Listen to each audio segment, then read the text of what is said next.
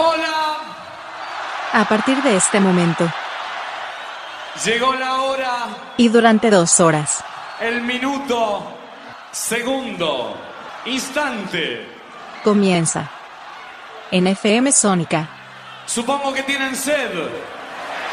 dado, hobby, soccer. Buenos Aires, Argentina.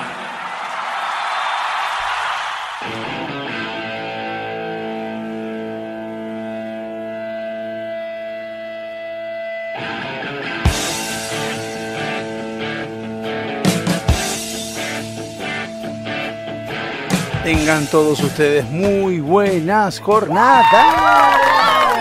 Estamos en una nueva edición de Dado Hobby Soccer. Los aplausos, como habrán notado, no son los mismos que solían ser, porque si bien tenemos algunos problemas todavía de la placa de sonido, eh, pedorra que compré, eh, la verdad sinceramente estoy esperando un poquito más para, para también editar otros aplausos, hacerlo un poco menos aburrido, más dinámico, sobre todo como tengo tiempo de editar y que me gusta editar, ¿no? Pero bueno, Estamos intentando que también el sonido suene mejor. El micrófono no pasa por la placa de sonido que tengo y pasa por la interna de la máquina. Bueno, los que saben van a entender. Entonces está el micrófono conectado directamente a la notebook y con esto vamos. Vamos a ir mejorando, como ya les dije. Es un programa largo, es un programa que, que está en su emisión número 57. Eh, los aplausos... no están aplausos acá, aplauso, aplaudo yo. ¿Por qué aplaudo y por qué hago esto? Porque en realidad no pienso ponerme a escuchar todo de vuelta lo mío para editarlo y ponerlo eh, con estos efectos. Pero por idea podría agarrar y en otro momento anotarme o es un, ejemplo que se me está ocurriendo en este momento. Así que, como ya les dije, yo siempre soy transparente y escribo las cosas que me parece que tengo que hacer. Así que bueno, eh, estamos de vuelta en la emisión número 57 y les confieso que al principio, cuando estaba por empezar el programa, no tenía ningún tema de que hablar o, o al menos ningún tema del que podía llegar a, a tener cierta noción de hacer, pero me di cuenta que tal vez hay algunos temitas que fueron pasando en la semana que me llevaron a eh, reflexionar y al menos a plantear algún tipo de posición o al menos un tipo de opinión para poder generar algún tipo de debate. 11 2455 3559 quien quiera enviarme un WhatsApp o un Telegram a mi canal, a mi, ay Dios, mi celular, para poder debatir. eh, obviamente que no es cuestión de debatir por celular, sino debatir en el canal del programa y algunos temas que se puedan tratar y que podamos hablar y que podamos uno poner eh, una, una idea de lo que piensa el otro. ¿Por qué digo esto? ¿Y por qué voy a esto? Porque uno dice, ¿qué me importa lo que piensa este chabón de, no sé, de los árboles verdes? No es que importe lo que yo diga. Como siempre digo, el eh, solo sé que no sé nada implica que justamente uno a medida que se, eh, se acerca a otras personas que tienen otras experiencias, otros conocimientos, otros aprendizajes, puede aprender uno mismo a valorar o a modificar ciertas actitudes que tienen que ver después que impactan en la sociedad. Pero bueno, uno tiene que ir aprendiendo y conociendo. Y, por ejemplo, eh, una de las cosas que recuerdo que pasaron la semana, bueno, a esto, una cosa que pasaron la semana fue, eh, nosotros los viernes jugábamos al fútbol, ¿no? Jugamos al fútbol todos de mi edad, cuarenta y pico de años. Eh, 46 yo y 43, 42, 41. Bueno, jugamos todos al fútbol. Y jugamos con los hijos de mis amigos, con algunos hijos de mis amigos y amigos de los hijos de mis amigos. Mi hijo no juega porque no quiere, no le gusta. Lo estoy intentando que venga a jugar, pero no, no es, nunca fue. Jugó al fútbol cuando era chico, pero no le convence demasiado ahora de grande. No importa, es un tema de él. Pero bueno, lo vamos a insistir para que salga un poco y, contacte con el resto. El tema es que, claro, hicimos el equipo y eh, los hijos de mis amigos tienen entre 16 y 18 años. O sea, son pendejos. Pendejos que corren, pendejos que juegan bien. Entonces, jugamos el viernes y a Pablo, al padre de uno de ellos, se le dio por jugar. ¿Por qué no jugamos? Le damos un arquero fijo, o sea, de nuestra edad, muy buen arquero que es Hernán, muy buen arquero, y que ellos jueguen los cuatro chicos solos, los cuatro pibes, contra nosotros cuatro grandes y vamos rotando el equipo. Uno lo plantea así, y nosotros en gente grande dice, les van a romper el Thor porque son pendejos que corren y demás. Síntesis, ganamos por 9. Ahora, no es que seamos buenos, y ahí es donde uno se pone a pensar y a analizar el tema del pensamiento y del planteo inicial del partido, que no tiene que ver con fútbol. Yo me acuerdo cuando tenía la edad de ellos, de esos pibes, ir al Parque Sarmiento, al Parque Saavedra, y jugábamos con pibes de nuestra edad.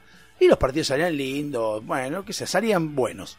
Ah, menos cuando jugabas con pibes que estaban jugando en la primera de no sé qué, o en la tercera de no sé qué, o jugaban al bifútbol, lo que sea. Menos esos, cuando eran la misma edad y éramos todos pibes de colegio que íbamos a, a patear un rato, eran partidos parejos. Ahora, había veces en las cuales, como en esa época yo les cuento a los centennials, millennials y demás, íbamos al Parque Sarmiento, eh, no, no, coordinábamos, no sé, un domingo, un sábado ir, íbamos con una pelota, tomábamos el colectivo 21, 28 o 117 acá en la General Paz en Buenos Aires y nos acercábamos al Parque Sarmiento o Saavedra generalmente porque Saavedra, el Sarmiento había que pagar, el Sa- Saavedra no y nos bajamos en la pelota, éramos 5 o 6 y buscábamos otros pibes que habían hecho hacer lo mismo y decían, jugamos partido, jugamos partido y jugamos con gente desconocida este, ese, ese, tiempo que estábamos ahí, que a veces jugamos 2, 3, 4 partidos.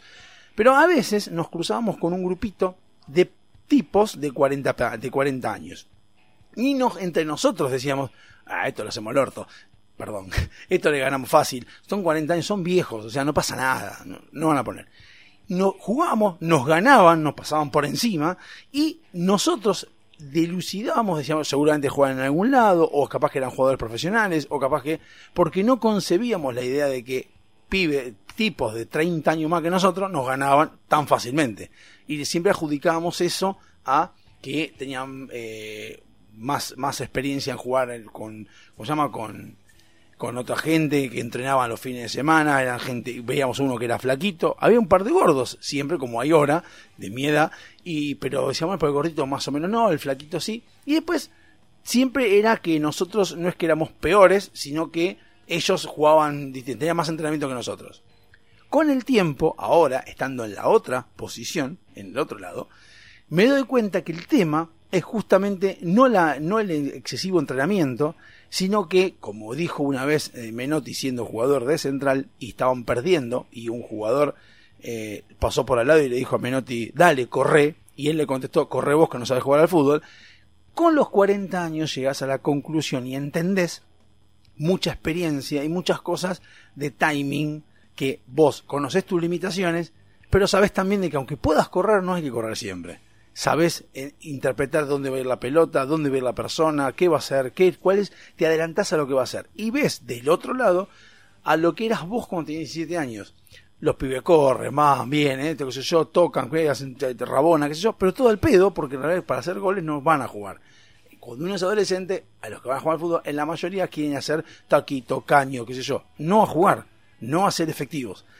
Nosotros fuimos a ser efectivos. Sabíamos que íbamos a durar hasta los 40, 50 minutos, que nos íbamos a cansar. Sabíamos que teníamos que tocar y hacer goles y punto, a sacar una diferencia. Sabíamos que teníamos que tocar sin hacer ningún tipo de rabona ni nada por el estilo, porque era jugar seriamente para que ellos estuvieran haciendo esa boludez y se dieran cuenta de que no nos podían doblegar con su técnica, ¿no?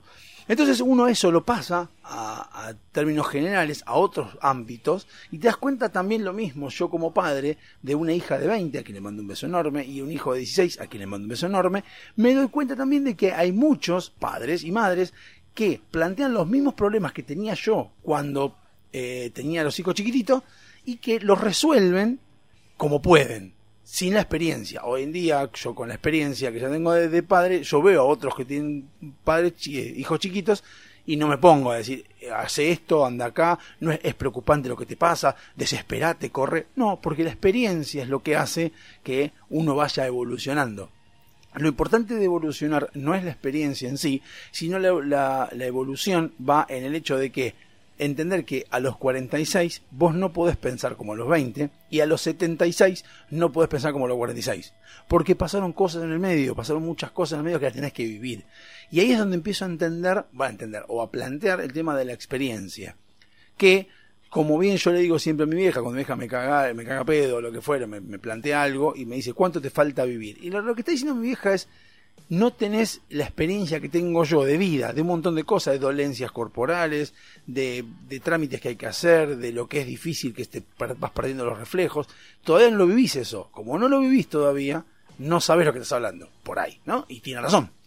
Lo mismo le digo a los pibes de 20. Nosotros en la mediana edad, que es ahora la mediana edad, porque no somos ni jóvenes, ni muy jóvenes, ni muy viejos, es como que va entendiendo uno cómo se construye la experiencia y entender de que la experiencia siempre es importante. ¿Y cómo se construye la experiencia? Según mi criterio, tratando de no solamente leer, sino tratando de vivir la mayor cantidad de situaciones en las cuales uno tiene que resolver. Y cuando no sabe resolverla, eh, consultar a quien tiene más experiencia que vos. Y ahí está también el punto importante, que es no solamente saber que uno se equivocó, reconocer que uno se equivocó o reconocer que uno está haciendo las cosas mal y cuando escuchas a alguien que ya pasó por este momento y que ya hizo algo que te mejoró que lo hizo mejor que vos, darle la, la, derecha y decir, che, la verdad vos tuviste mejor que yo, quiero aprender de vos. Ahí es como uno evoluciona. Por eso es que uno a veces habla de la política o de esas cosas y de gente que tiene la cabeza lavada. Hoy también escuchaba en un TikTok a, un peluquero conocido, no sé cómo se llama, eh, no viene al caso, pero contaba y decía, hay gente que dice que la solución es el peronismo. Y dice, Perón ya se murió. Y es verdad.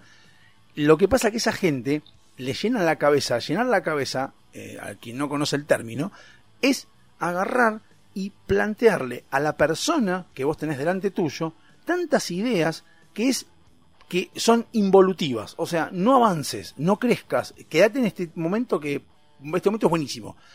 Es la misma gente que es como que yo te dijera, no, a lo mejor momento pasaste un excelente quinto año de secundaria. Tenés 50 años y seguís pensando en el, en el, quinto año de secundaria. Lo que eso hizo es que durante 30 años vos no hayas avanzado. Vos te mantuviste en 18 años de secundaria porque la pasaste bien. Y no querés evolucionar, es miedo a evolucionar, miedo a cambiar, miedo a experimentar cosas nuevas, miedo a crecer.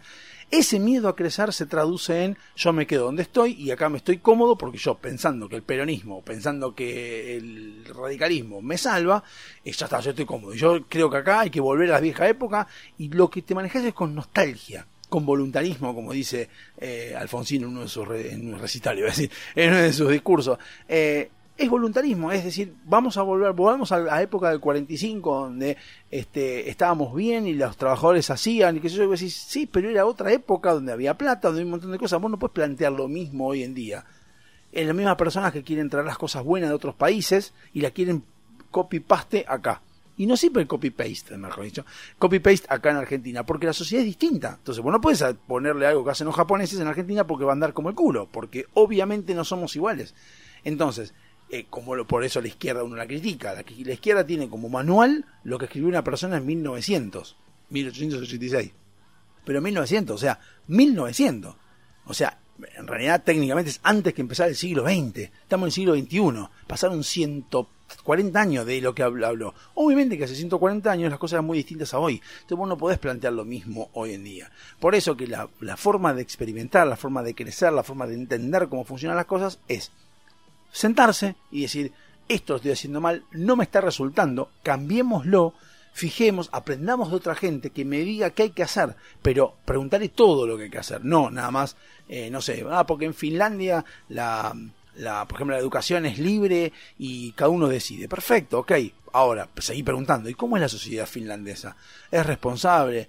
cuida el medio ambiente, eh, entiende el compromiso de lo que es estudiar, los obligan, los disciplina. ¿Qué hacen en Finlandia para que vos lo quieras tomar? Y ahí tenés que investigar muchas cosas. Y cuando usted te empiezan a decir cosas como, por ejemplo, no, en Finlandia respetan las leyes de tránsito. Por ejemplo, en Argentina no lo puedes, no puedes tomar, porque primero tenés que empezar por que hagan respetar la ley de tránsito, para que eso funcione. Entonces, todo lleva una, una, experiencia y un proceso y un análisis y un planteo y demás. No lo puedes hacer de un día para el otro, así. Entonces, lo que entiendo es que le ganamos a estos pibes del partido de fútbol del viernes simplemente porque eh, tuvimos varios partidos más que ellos y ya no somos lo mismo que éramos los 20 y entendemos limitaciones, entendemos hasta dónde llegamos y entendemos más el timing de las cosas que ellos van a hacer, que hacen lo mismo que nosotros, quieren ir por el costado y van por el medio, por ejemplo, y sabemos que poniéndole el piecito adelante la pelota la vamos a sacar. Así que esa experiencia es la que hace que uno entienda muchas cosas años después. No hace falta entenderla en el momento. Vamos al primer corte. El primer corte es el tema que estaba primero en todos los rankings aquel 20 de abril de 1976. Y era Disco Lady de Johnny Taylor. Johnny, pero Johnny no Johnny J. O, no importa. Johnny Taylor. Ahí está. Va con ustedes el tema Disco Lady. Nos vemos en un rato. Hasta luego.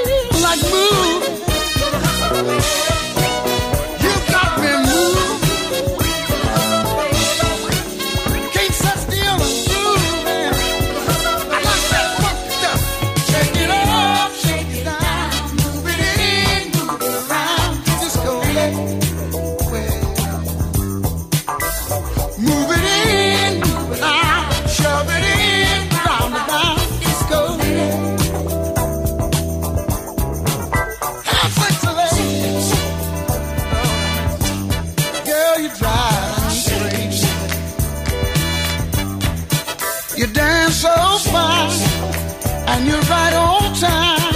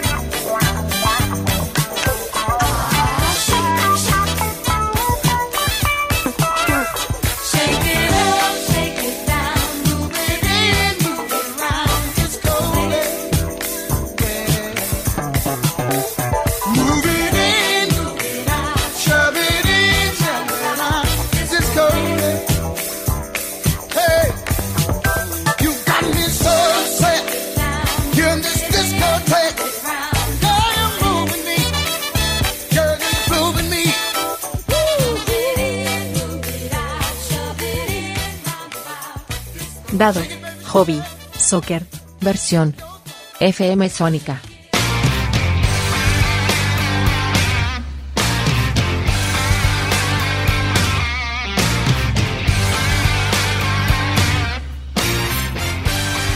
Segundo bloque estamos nuevamente, luego del tema de Johnny Taylor, que quería decir que John.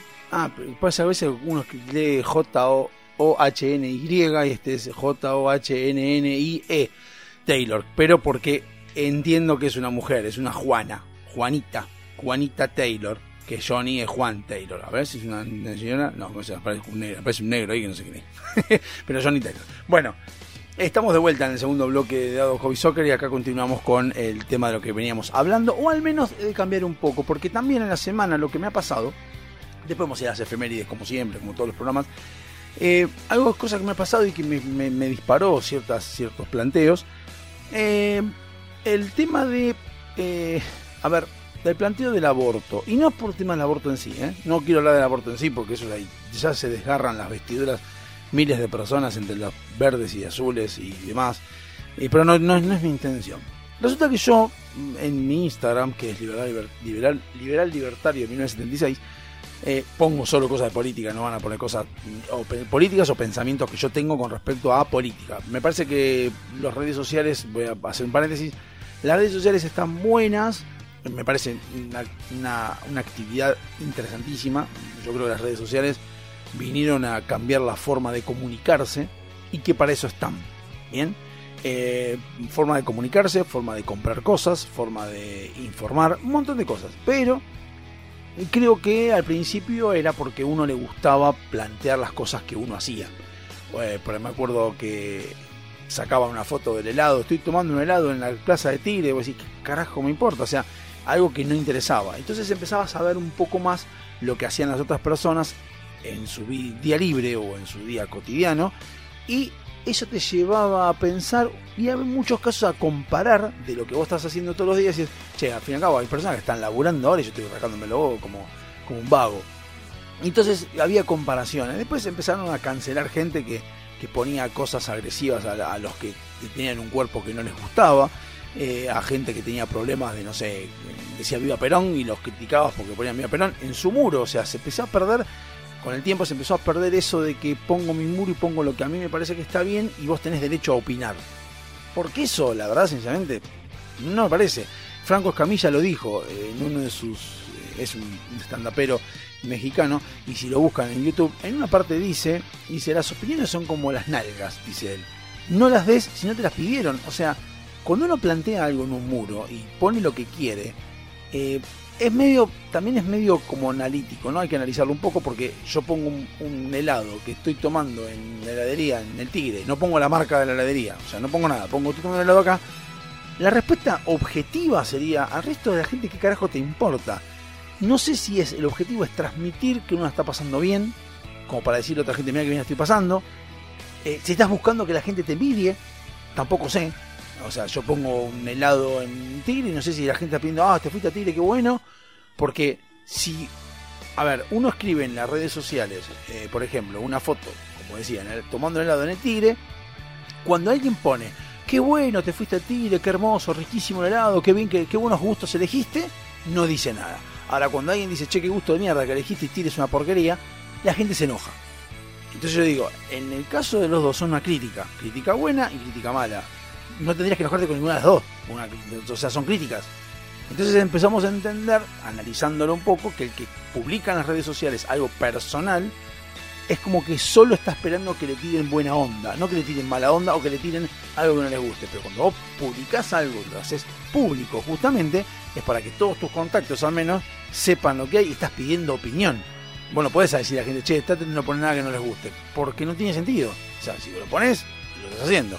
Si yo me pongo una remera de Independiente y me voy a la cancha de Racing, yo no puedo entender, ay no, yo soy libre de vestirme como quiera. No, me van a putear. Y sí, lógicamente, porque yo estoy, me estoy o lo que se llama provocando o estoy mostrando algo que a los demás no les gusta a la vista. Y lo pueden decir, no, no hace falta que me peguen ni que me caigan a palos, pero sí me pueden putear, porque no están de acuerdo. Porque yo por qué tendría que ir ahí. O sea, ese, ese límite es el que en las redes sociales no se, se cruza continuamente y no se tiene en cuenta. Cuando, repito, cuando alguien publica algo que es personal, está esperando que le den siempre buenas críticas. Y tiene que entender de que no siempre son buenas críticas. Yo de redes sociales me fui, yo puntualmente Diego se fue, porque me parecía que eh, no tengo por qué contarle a la gente si me voy a comer cochicera a algún lado, no me interesa, eh, no me interesa que los demás sepan, y tampoco entiendo que los demás les interesa porque a mí no me interesa del resto. Entonces, como a mí no me interesa, no tengo por qué hacerlo contrario yo, ¿por qué tengo que esperar que alguien me opine? Y me empecé a encontrar con que publicando cosas en mi Instagram o en mi Facebook, en su momento encontraba gente que conocía yo, que, amigos míos, que conocía y que eh, me, me, ¿cómo se llama?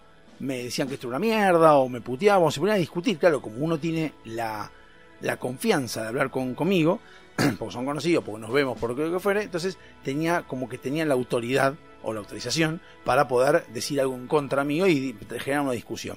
Bien, eh, entonces opté por irme porque ya me molestaba, incluso familiares. Mi primo, por ejemplo, es socialista. Yo no, no- mi primo es un amor, pero la verdad que ese pensamiento es pensamiento de mierda. Y yo realmente no puedo discutir ni puedo opinar algo donde lo tengo a él como contacto. Y yo siento que cuando publico algo, que a veces lo ha hecho, me ha comentado cosas a mí. Entonces es como decirle, a ver, papi, yo lo pongo porque yo creo. Entonces, ¿para qué vos me comentás algo? Si yo sé que vos no pensás igual, al pedo me comentás, para dejar una discusión al pedo. Primero. Segundo, yo a veces eh, publicaba en, mi- mis, en mis redes sociales muchas cosas personales y muchas cosas en contra de Cristina, pues, familiares, qué sé yo. Me empecé a encontrar con que los que opinan igual que yo, caso mi hermano, mi hermano me decía, ¿para qué opinas ¿para qué compartís cosas así y llenás todo el muro de pelotudeces políticas entre medio de las cosas tuyas, que uno quiere saber que, cómo andás, que yo, porque está en México, quiere saber cómo andás, ¿para qué publicas todas esas cosas si todos tus contactos que vos tenés, todos piensan más o menos igual? Salvo algún que otro que puede pensar que no, pero ese no habla. ¿Para qué motivo con, contactas eso? Entonces dije, y algo de razón tiene. Y por otro lado, también comparto yo ese tipo de cosas a mis contactos que piensan igual, ¿qué sentido tiene? Porque justamente, bueno, dije lo mismo que antes, pero eh, porque iba a decir otra cosa. Eh, y también el, el lo mismo empiezo yo, pongo un planteo de algo que realmente yo lo quiero compartir con el resto, uno quiere compartir con el resto, con un objetivo, que es to- tomar un helado en la Plaza de Tigre, y la idea es que los demás me contesten a favor, pero tampoco me preocupaba demasiado, porque no me sentía útil. Yo publicando algo personal que alguien me ponga, ay, qué lindo lo que hiciste. O sea, en realidad, posta, me chupa un huevo lo que pienses vos. Porque yo, eh, me gusta a mí. Porque, ¿qué pasaba? Yo iba a la plaza de Tigre, poneme, mira, venta granizada. Y tenía los que me puteaban por la venta granizada y otros que me decían qué lindo lo de Tigre. Y yo digo, o me decían qué lindo Tigre, lástima la menta. Y yo decía, ¿para qué carajo una discusión al pedo? Yo no la pedí. Entonces empecé a entender de que mi vida privada tenía que ser cuidada en lo que es no me interesa contar a los demás. Ahí fue cuando me fui y puse eh, la red social que es Liberal Libertario 1976 y exclusivamente, perdón, pongo cosas que tengan que ver con lo que yo pienso, con mi pensamiento, mi pensamiento, pero más genérico, o sea, no Diego opina esto, o sea, de, de- sí, obviamente que cuando uno publica, está publicando desde uno mismo, cuando uno publica de su red social, independientemente de que conozcan tu nombre o no, es mi opinión, o sea, es mi opinión lo que yo opino, pero yo publico esas solas cosas, lo que yo pienso. Y no me importa la gente que está conectada, o sea, la gente que está, tengo como 500 seguidores, que no conozco a nadie, salvo un par, no conozco a nadie, no me importa, porque mi intención es usar la red social como información, comunicación y que esa misma gente agarre las cosas que yo estoy publicando, que me enteré de otras personas y podamos llegar a un fin en particular. La red social en general, cuando uno comparta cosas políticas, cosas deportivas y cosas personales, todo se difumina, se mezcla, es todo un quilombo, un menjunje de cosas donde no está bien claro el objetivo por el cual uno tiene la red social. Porque cuando vos publicás que fuiste a tomar un helado, no es lo mismo cuando publicaste que te gusta Independiente o no es lo mismo que publicaste cuando publicaste algo de política. Son objetivos distintos. Si vos pensás dos minutos, son objetivos distintos. En un caso es para que te digan cosas buenas, en otro caso es para eh, provocar a los que son de otros cuadros y cargarlos, y en el caso tercero es para decir, che, loco, piensan un poco y fíjense lo que pienso yo y a si estamos de acuerdo. Entonces no tiene mucho sentido, objetivo distinto. Entonces, ¿qué hice? Hice un Instagram, Facebook no tengo, pero Instagram, que solo se llama Liberal Libertario 1976, y de esa manera publico cosas que a mí me gustan. Tampoco me interesan los likes, no me interesan los comentarios, no me interesa nada. A veces sí, a veces no, pero no me importa, los voy poniendo. Y publico cosas que yo voy viendo y que la voy entendiendo y me causan gracia, que tienen que ver exclusivamente con la política y la ideología. Pero bueno, hablando de esto y poniendo en tela de juicio todo este tema, yo soy eh, pro vida, podemos decir de alguna manera, podemos decir de alguna manera pro vida. Por un montón de cosas estuve pensando y yo escuché muchas veces que decían, eh, que le pregunté a Alejandro, por ejemplo, una vez le dije, ¿vos estás a favor de aborto o en contra? Y me dijo, no estoy definido. Yo dije, ¿cómo no estás definido? Empecé a pensar un poco más y dije, claro, obviamente, obviamente que no estás definido. ¿Por qué? Porque mi bandera, mi pañuelo, no es ni verde ni azul en realidad. Mi pañuelo es marrón, no sé qué color sería. ¿Y por qué digo esto? Porque siempre depende del contexto, si estás a favor o en contra del aborto. No estoy a favor del aborto de alguien que quedó embarazado sin consentimiento y porque no quiso, no quería y se equivocó. No estoy de acuerdo. Sí estoy de acuerdo con una persona que tal vez eh, fue violada, tiene un montón de cosas y está en riesgo la vida de la madre. Entonces sí o sí hay que abortar y bueno, ahí sí estoy de acuerdo con el aborto. ¿Entendés? En ese caso sí. Ahora, en los casos que son de equivocaciones no estoy de acuerdo. Y en otras publicaciones puse un dibujito que estaba como un doctor abortando con el pañuelito verde mirando la televisión y de la televisión decía eh, adulto casi mata a un nene de tres años. Y como que irónicamente el doctor se daba vuelta y decía qué locura casi mata a un chico de tres años y en realidad estaba matando a otro que estaba por nacer. Bien. Entonces una persona me escribe me pone en esta no te banco entonces ahí planteo nada más que lo que puso Ah, no necesito tu banca, no necesito tu bancada. Me chupo un huevo tu bancada. Si yo no, estoy pidiendo ni opinión, ni te estoy pidiendo que vos me banques. Me va lo mismo. No, no necesito tu banca para tener Instagram. Necesito tu banca para tener seguidores. Me importa un carajo lo que vos digas. Eh, primero. Segundo, explícame el por qué. O sea, ¿no, ¿querés decirme que no te banco? ¿Querés usarte, usaste, tomaste tu tiempo para entender el chiste aunque tardes un segundo o dos, y en escribir en esta no te banco, no, justamente no. No me banques, no hay problema, pero no, no es mi intención mostrarte que me tenés que seguir a mí o tenés que seguirme a mi persona. Pensá en lo que te acabo de poner y si vos no lo compartís, me parece bárbaro. Miré, léelo y decís, ah, bueno, no me gusta. No le pongas me gusta y seguí tu vida. O sea, no te pedí ninguna opinión. Y tampoco que escribas. Ahora, si te tomaste el trabajo de entender el chiste, te tomaste el trabajo de escribir, por lo menos escribe abajo porque no. O consultame, debatí. Si te hago una pregunta, no, yo en esta no te banco. Yo creo que la mujer tiene el derecho a, poder abortar. Listo, ok. Y ahí debatiremos, si querés, en este programa, si tenés ganas, manda un audio, lo podemos charlar y podemos debatir ese tema. Ahora, escribir en esto no estoy de acuerdo y nada más, en esta no te banco, como si yo fuera el presidente, como si yo fuera una persona referente de la sociedad, me parece una me parece un montón, como se dice ahora, me parece un montón que me estés poniendo a mí en un lugar que yo no pedí y que yo no quiero tampoco. Entonces, eh, y en este tipo de cosas también lo que pasa es que seguramente mucha gente puede decir, bueno, si no te gusta, no publiques más. ¿Por qué? ¿Por qué no puedo publicar? ¿Por qué no, no, no- no está bien publicar aunque te critiquen? Yo no pedí opinión. Ahora, si yo pongo un plan, un, un, un- ¿no? un posteo o donde una publicación donde yo digo, che, me gustaría saber qué opinan de esto, o una encuesta, sí, opinen lo que quieran, porque yo lo pedí. Y las opiniones me, vale madre, dirían los mexicanos, gallegos, lo que sea. Me vale madre, porque en realidad yo les pidiendo opinión y bueno, ahí, ahí se abre la apertura a un montón de cosas. Pero si yo publico algo que yo creo, no me importa que vos me banques o no. Primero, no te conozco, no sé ni quién sos. Y segundo, no me tenés que bancar. Si no me bancás, no me bancás. No, no- no me hace de mella. Y con esto también quiero ir a otra parte de, de- también de redes sociales que me ha pasado en la semana y que, bueno, mm, también tiene que ver con el tema de interpretación de texto. Pero el tema que vamos a ir ahora, el que va a venir ahora, que estaba primero lo del 20 de abril de 79, año en el que nació, mi hermano ya había nacido, tenía apenas casi un mes y pico, es What a Fool Believes de... Perdón, What a Fool Believes y es de de Doobie, de Doobie Brothers. Así que nos vemos en un rato. Sí, un toque. Pum, listo, desde me mata. Eh, What a Fool Believes de The Doobie. De Doobie Brothers. ¿Cómo leo para.? Bueno, listo, chao, nos vemos.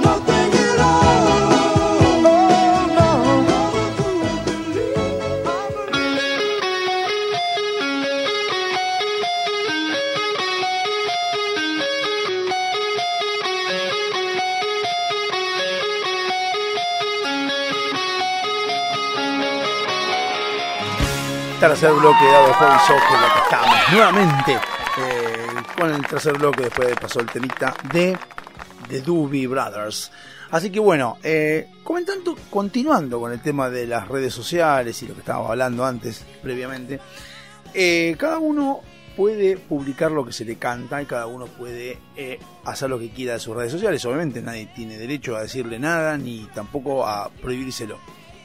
Como mencioné el tema de Instagram, que fue lo que hice, una cosa que también me pasó eh, en Twitter, en este caso, no voy a decir Twitter, porque hay gente que dice Twitter, Twitter. Lo que pasó en Twitter, eh, en un momento dado, perdón, estoy con medio catarro, eh, un chico, no sé, un chico bastante pelotudo, grandote, de 30 años, en el colectivo agarró y dice, si el gobierno no nos libera del uso del barbijo, empecemos nosotros. Y entonces se saca una foto en el tren, que se notaba que no era un tren Sarmiento, sino que era un tren bien, digamos, por decirlo, se entiende, ¿no? Eh, estaba el tipito con los auriculares, con los AirPods, con los auriculares puestitos ahí y sin barbijo, mostrando que no lo estaba usando. Entonces, ahí yo agarro y pongo que me sigue pareciendo una boludez el barbijo, porque me sigue pareciendo una boludez, estamos de acuerdo, no descreo del virus, porque eso es una reverenda ignorancia, descreer del virus, por el simple hecho que yo no estudié medicina. Así como no estudié medicina, yo no puedo hablar del virus. Si yo realmente quiero saber si el virus existe, bueno, me tengo que meter a leer algo de medicina, entender, eh, estudiar si es necesario, cómo funcionan los virus, si este virus puede ser laboratorio, puede ser transmitido por los murciélagos. Hay un montón de cosas. Hay gente que estudió mucho tiempo para analizar y decir que esto es un virus. Y si yo descreo de que el virus es realmente una construcción social, como le gusta decir a, otro- a muchos ahora, para poder aislarnos y dejarnos encerrados en nuestras casas, bueno, perfecto. Me voy hasta donde se generó, hasta Wuhan, eh, lo que fuera, y ahí investigo. Eso es la tarea del periodista. No, pero como a mí no me interesa hacer todo eso, no es porque no me guste, sino porque no voy a gastar plata en irme a Wuhan y toda la boludez para averiguar algo si es verdad o no, porque realmente me interesa sí saberlo. Sí me interesa saberlo, no digo que no, pero hay un costo que no puedo afrontar, entonces digo, bueno, me tengo que recurrir solo a las informaciones que me mandan en el mundo. ¿Qué es lo que hace Internet? Como siempre digo, darnos la posibilidad de que no hace falta ir a Wuhan, sino que uno puede agarrar un diario de Wuhan, leer lo que dice el diario, eso siempre parcialista, ¿no? Porque hay que ver el diario qué es lo que dice y qué de parte de qué lado está, si está del lado del virus o no, o lo que fuere, y ahí intentar investigar, agarrar el Google Translator, uh, tra, tra, tra, eh, transcribirse, no, la pocha. Sería- acá serían risas. Eh, traducirse las cosas y ahí entender y leer. Tomarse mucho tiempo, no dos horitas, ni tampoco sacarse el hijo en el bondi, con eso alcanza, sino estudiar, leer, interpretar. Yo, por ejemplo, hay dos cosas que todavía no tengo respuesta con respecto al virus. Todavía no tengo respuesta con lo que dijo Babi, que le pasó a Babi, que le, le creo porque Babi Checopar tuvo COVID y él cuenta de que cuando estuvo internado y que estaba flojo porque andaba con los pulmones tomados y demás, le dieron ibuprofeno inhalado. Entonces, eso me, me levanta, eh, me prende las alertas y digo, ¿y por qué no le están dando, o no le daban a los que estaban críticos, ibuprofeno inhalado? Seguí escuchando a Babi, Babi habla, lo hace Samara, ha- habla con el médico que le había dado eso, y el médico cuenta de que eh, eh, se habían dado cuenta de que dando eh, ibuprofeno inhalado, las personas eh, recuperaban mejor, más rápido, de, salían de la, terapia intensiva. Pero que era bueno. Hasta ese momento se creía de que el ibuprofeno era malo, era un veneno, no había que tomarlo. Pero esta persona decía y dijo que pedía que el Ministerio de Salud lo llamara por teléfono para explicarle de que no solamente era un tratamiento que tenía resultados efectivos, sino que además la patente del ibuprofeno es, creo que es gratuita o no sé cómo es, que no hacía falta ni siquiera vacunas ni nada urgente, sino que con eso se podía tratar el, el COVID-19. Y que había hacía seis meses que el chabón estaba esperando que lo llamara y nadie lo llamó. Bueno, eso fue lo que yo escuché. Entonces yo digo, bueno, Babi Checopar lo tuvo y habló un médico, al menos aparentemente un médico, que explicaba todo esto. ¿Qué pasa? La primera que te dicen los que están en contra. ¿Cómo sabes que era un médico? Perfecto, no, no sé si era un médico, no me interesa tampoco. Que salga un médico a decir que es mentira. Nadie salió, nunca lo escuché. Nunca escuché que alguien salga y dije que no, no es cierto. Y lo paso ahora a experiencia personal. Me doy la tercera vacuna, la moderna, y no me sentía mal. No me sentía bien tampoco, era raro como me sentía. Era como medio así como, no sé si flojo era la palabra, como a punto de enferma, no sé, como ese malestar que uno tiene a veces. Bueno, me, to- me, tomaba yo el paracetamol porque todos recomendaban el paracetamol. Y no me hacía mucho efecto, pero yo pensé que no, me, no caía, yo pensé que no caía del todo a la enfermedad o a la fiebre, lo que fuere, que algunos la agarraba, porque estaba tomando el paracetamol. Todo un día fue así, me tomaba casi 6 horas el paracetamol, al día siguiente me levanto y tampoco me sentía, me sentía igual que el día anterior. Si se la viene y me dice, ¿por qué tomas ibuprofeno? Y ¿qué te, me dice, ¿qué te pasa? No te va a hacer mal, con mucho no te hacer nada o te puede caer mal, pero bueno, probemos. ¿Tomo el ibuprofeno? Perfecto, me sentía a los 10 minutos. Entonces ahí entendí que lo que decía Babi no era una boludez porque lo experimenté en carne propia. El ibuprofeno, y no, no inhalado, sino en cápsulas, que no es lo mismo. Después también lo sé, pero bueno, lo tomé.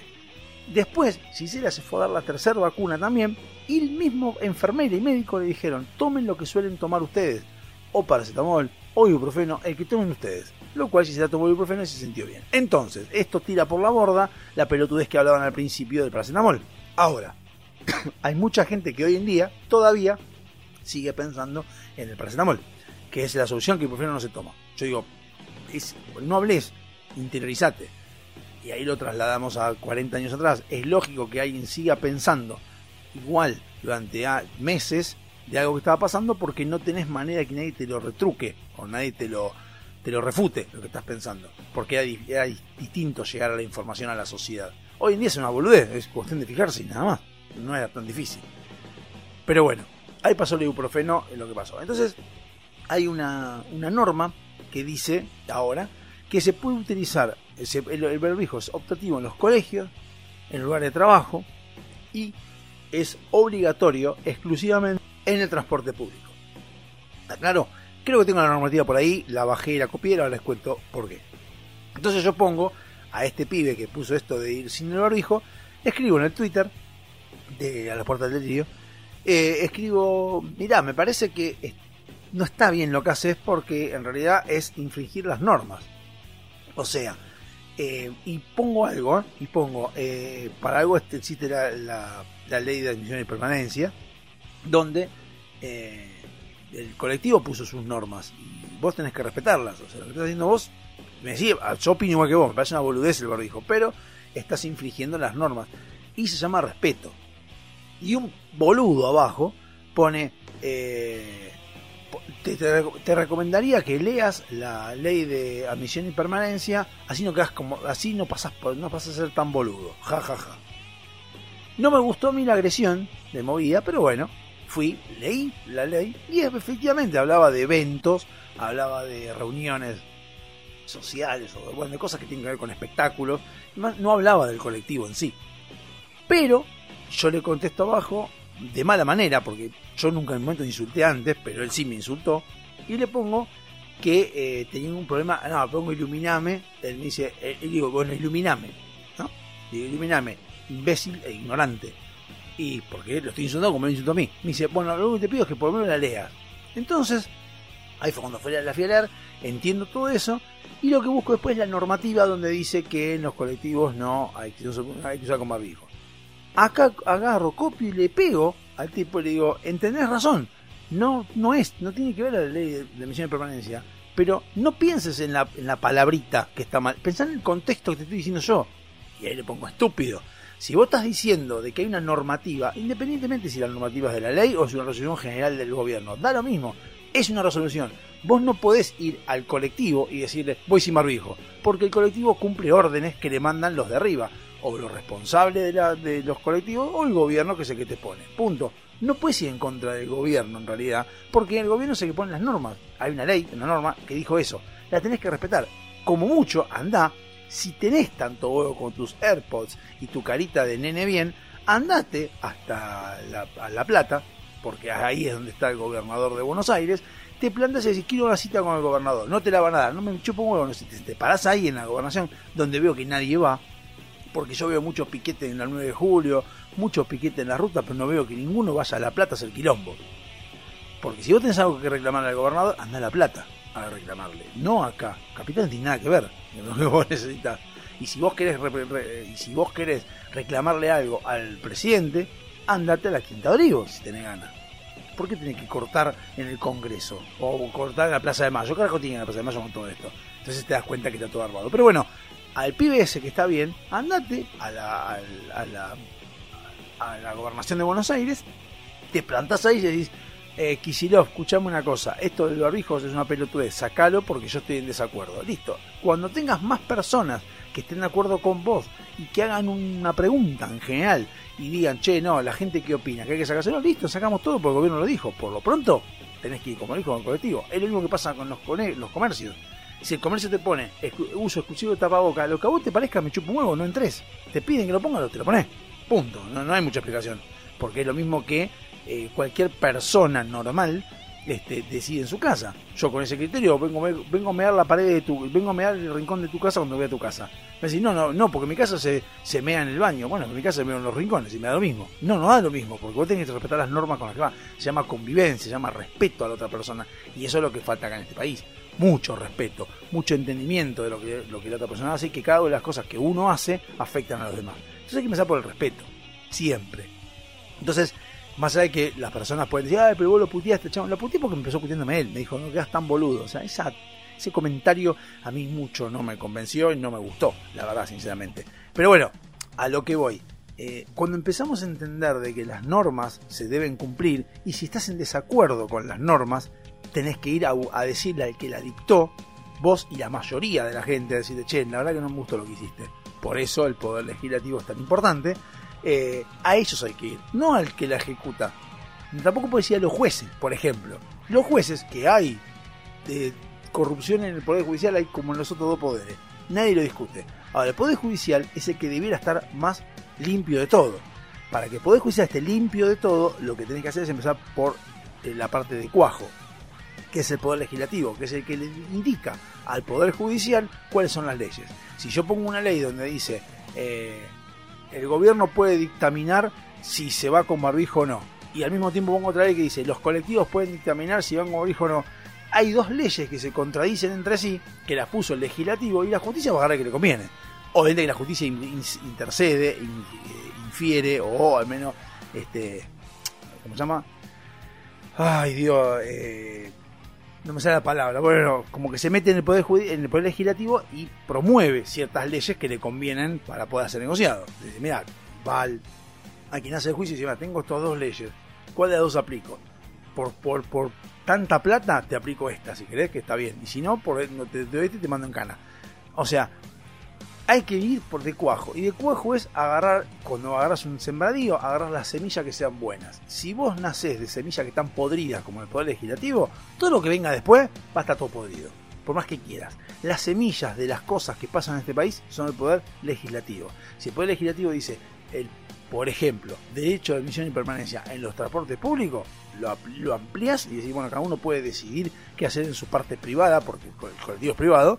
Entonces, de esa manera, que está en la Constitución igual, pero poner que lo podés afianzar, este estúpido no me contestaría semejante boludez y entendería el concepto. Es todo un quilombo este país, tan quilombo es, que llega un momento en el cual no sabes para dónde correr, no sabes ni para dónde ir, no sabes para dónde hacer las cosas o para dónde entender que funciona. Entonces, en ese quilombo de cosas que hay, termina siendo cada uno que se canta el culo y eso pasa después y tenemos todo, todos mal. Vamos al último tema de la primera hora, que es Foolish de Ashanti, que estaba primero, el 20 de abril de 2002, año en el que nació mi hija, que también hacía prácticamente un mes y medio que había nacido. Así que bueno, un beso a todos, a todes, a todos, a todos, todo lo que sea necesario y nos vemos en la próxima.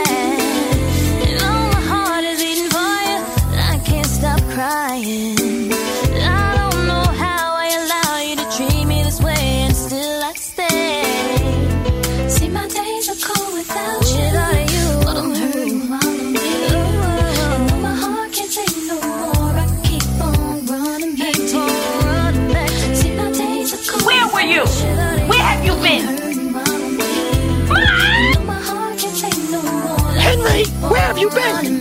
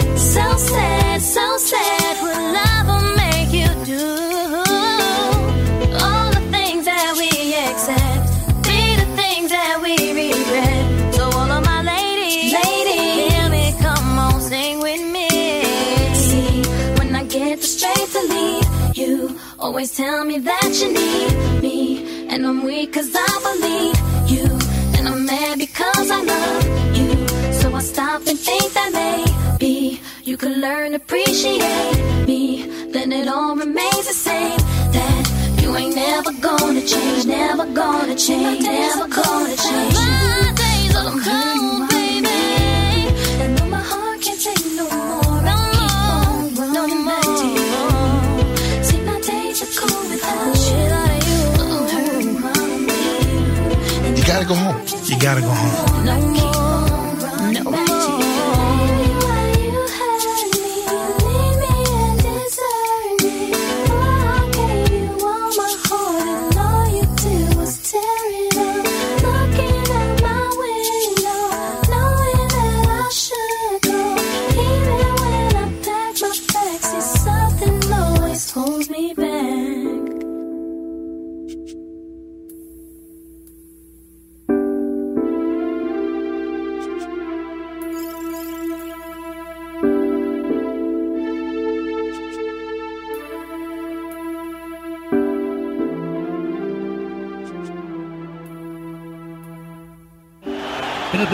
Jugó bien el capitán. Se ha terminado la primera mitad. Señores, a la pausa. Ya regresamos.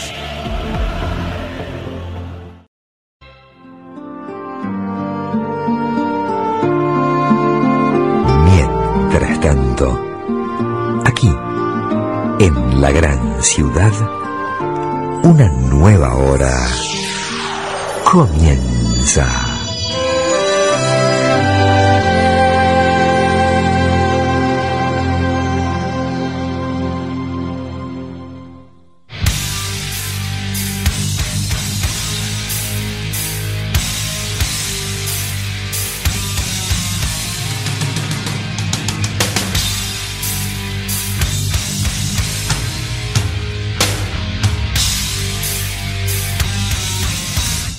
Quinto bloque de dado Hobby Soccer y una vez más tengo tos, sí, sí, va, no tengo tos, en realidad es esa carraspera que hay con los cambios de temperatura. No sé si a ustedes les pasa puntualmente, ya que estamos hablando así de cosas cotidianas, que cuando llegan estos días, uno a veces se lo dice a la alergia, se lo dice a distintas cosas, pero es como que estos días está, hace calor, o sea, en este día, en esta semana por lo pronto, como que hace calor y después baja la temperatura y creo que el meme que encontré la otra vez en Instagram creo que aplica exactamente lo que es, dice el otoño, esa estación del año donde pongas lo que te pongas te vas a equivocar.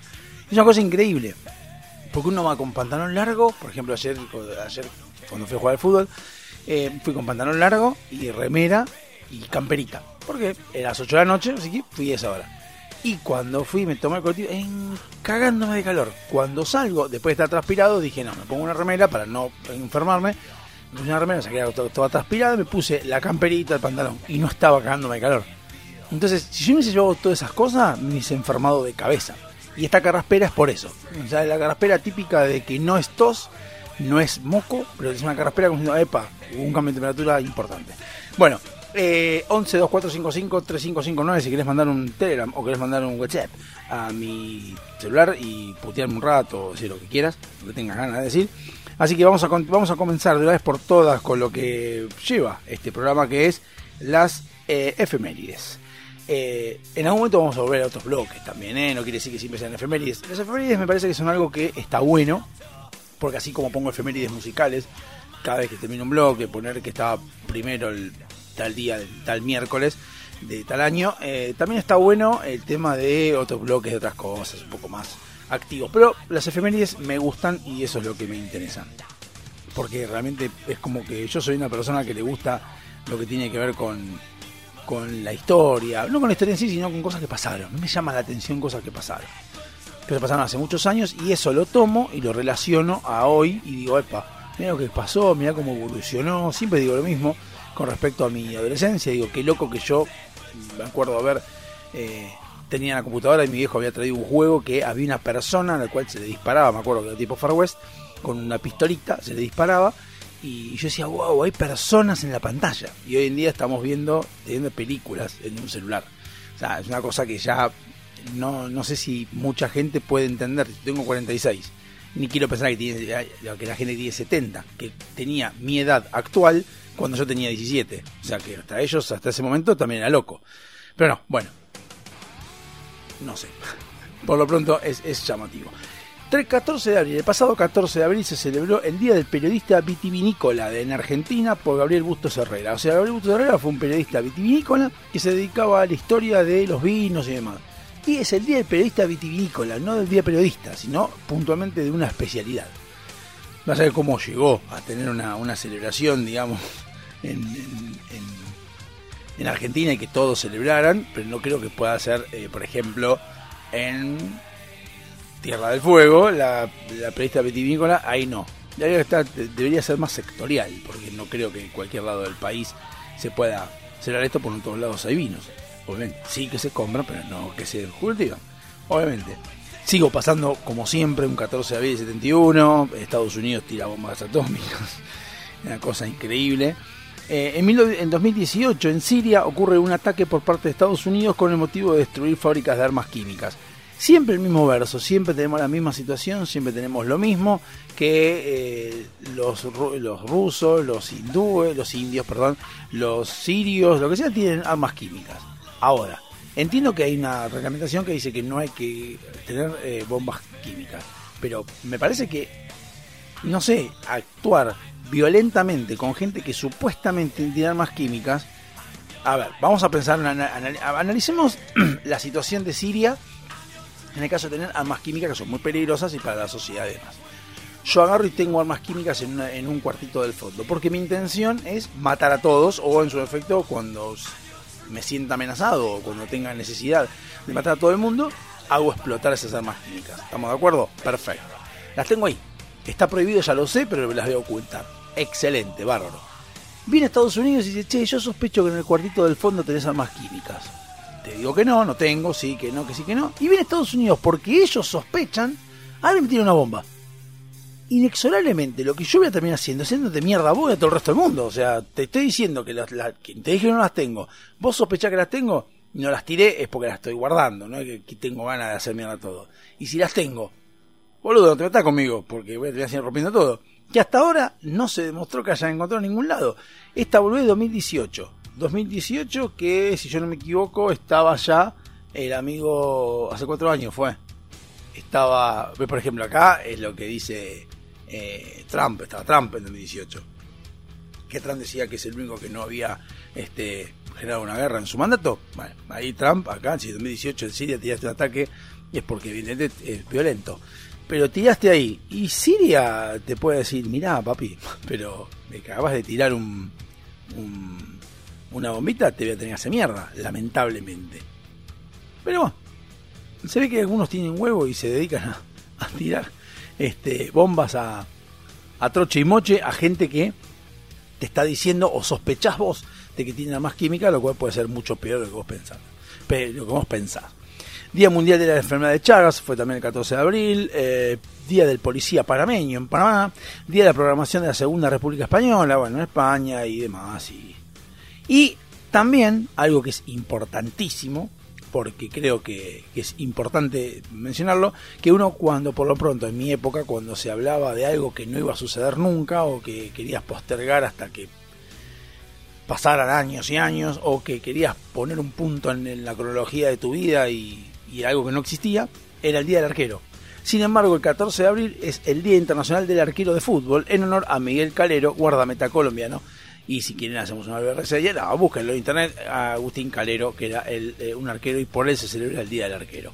Día 15 de abril, Día, Día, Mun- Día Mundial del Arte, el 15 de abril.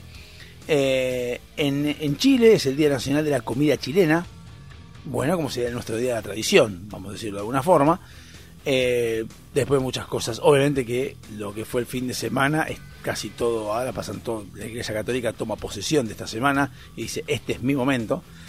Eh, o por lo pronto empiezan a, marcar ya eh, tendencia para la semana que viene, para la semana del... del ah, no, está bien, para, para Pascuas, sí, justamente. Porque era jueves y ya era feriado optativo. En 1892, en los Estados Unidos, se funda la empresa General Electric. Por ahí uno no la conoce, hay muchos jo- jóvenes que no la pueden conocer, pero si ustedes se fijan, es que tiene una G y una E, y es conocida y tiene marca, buenas marcas, muy buenas marcas tiene realmente. Eh, el 16 de abril fue el Día Internacional contra la Esclavitud Infantil. Eh, y esto lo podemos expandir diciendo que la explotación infantil, también llamada esclavitud infantil, es la utilización de niños en trabajos normales o peligrosos para fines económicos, familiares o de otra índole, de menores de edad por parte de adultos, afectando con ello el desarrollo personal y emocional de los menores y el disfrute de sus derechos. Algunos autores utilizan este término como sinónimo de trabajo infantil, aunque otros emplean este último de un modo más amplio, sin una necesaria carga negativa. Exactamente eso iba a apuntar. Explotación infantil y esclavitud infantil no es lo mismo que trabajo infantil.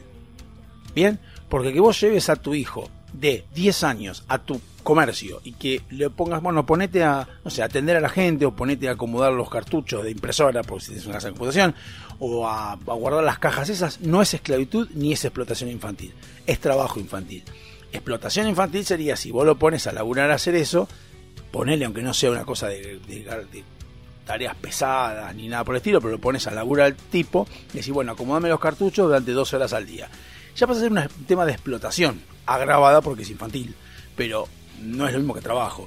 Eh, ahora, si tu hijo o tu sobrino, que es menor de edad, va hasta tu comercio, te ayuda tres horitas, va al colegio, tiene tiempo de salir de joda, va dos veces a la semana o tres a la semana, lo que hace es aprender, lo que está haciendo es aprender el trabajo, aprender lo que es trabajar, aprender lo que es el orden, no significa necesariamente que sea ni esclavitud ni explotación. Esclavitud es que incluso más la esclavitud va mucho más allá, la esclavitud es ya ni siquiera darle de comer, no, no, no gozar de derechos de, de trabajo ni nada. O sea que no es lo mismo la esclavitud, la explotación, que el trabajo infantil. Pero bueno, eh, también fue ese fue el día internacional, el día mundial o internacional de la voz. Eh, la voz se refiere, entre otras acepciones, al sonido que el aire expelido de los pulmones produce al salir de la laringe, haciendo que vibren las cuerdas vocales. Además de la calidad de timbre o intensidad de este sonido, consiste en el sonido producido por un ser humano haciendo uso de las cuerdas vocales para hablar, cantar, reírse, gritar, chillar o hablar en radio. Su frecuencia oscila entre alrededor de 600, 60 y 7000 hercios. O sea, el día 16 de abril fue el día de la voz, no del programa de televisión, sino de la voz, voz, nuestra voz. También fue el Día Mundial del Emprendimiento, un, un rubro que en Argentina está bastante complicado últimamente, por, gracias a los gobernantes y gracias al Estado que se encarga de, evitar que vos emprendas y si emprendes y te va bien, te va a sacar la mitad de lo que estás ganando. Pero bueno, es el Día del Emprendimiento, ojalá haya más de esos y menos Estado.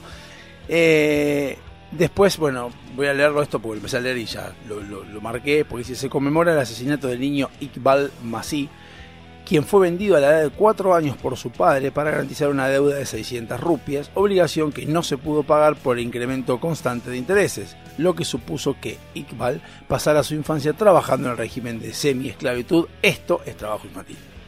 Más allá de que obviamente que no tiene por qué pagar cómo vas a traficar seres humanos, no obviamente, pero fuera de eso, eso es trabajo infantil y esclavitud infantil, porque lo están esclavizando.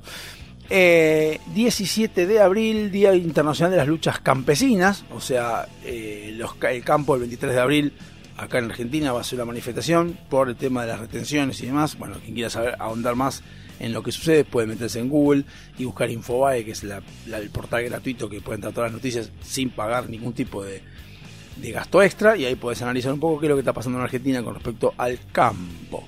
Palestina, Día del Preso Palestino y en Palestina el Día Mundial del Malbec, variedad de uva con la que se colaboran vinos tintos que, si yo no me equivoco, en Argentina y en estos lugares son los únicos lugares que hay Malbec. Y de hecho, algo que yo me acordaba cuando fui a, Mendoza, que lo habían contado, el Malbec era una uva que salía bastante fea en otras pa- partes del mundo, no tenía una una buena aceptación por parte de los clientes porque el vino que saliera o era medio agrio o era medio medio cagada digamos.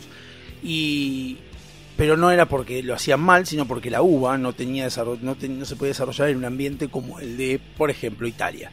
Entonces en Argentina puntualmente el clima es muy propicio para el Malbec de hecho es más propicio para todo lo que tenga que ver con Malbec así que por eso por ese, por eso mismo el Malbec es el que más se comercializa en Argentina y creo, si yo no me equivoco, que si hablamos del vino argentino, es el Malbec.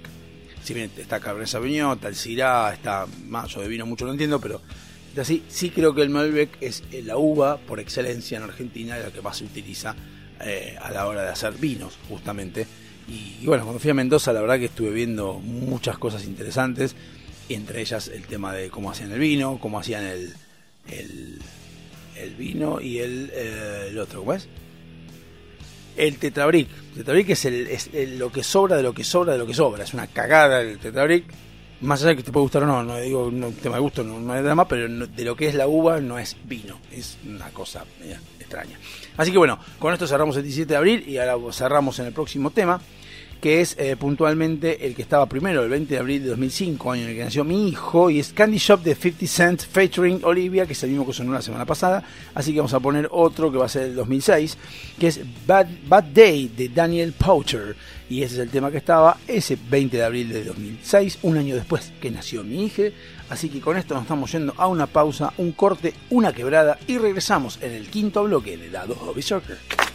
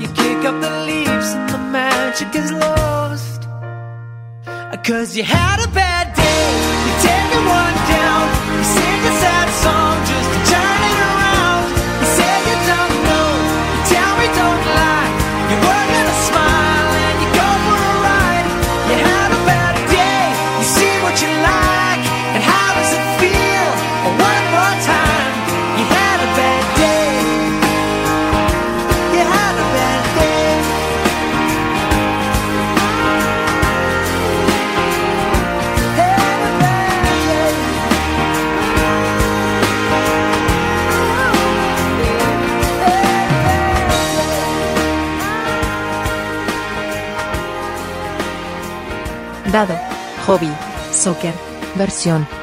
FM Sónica.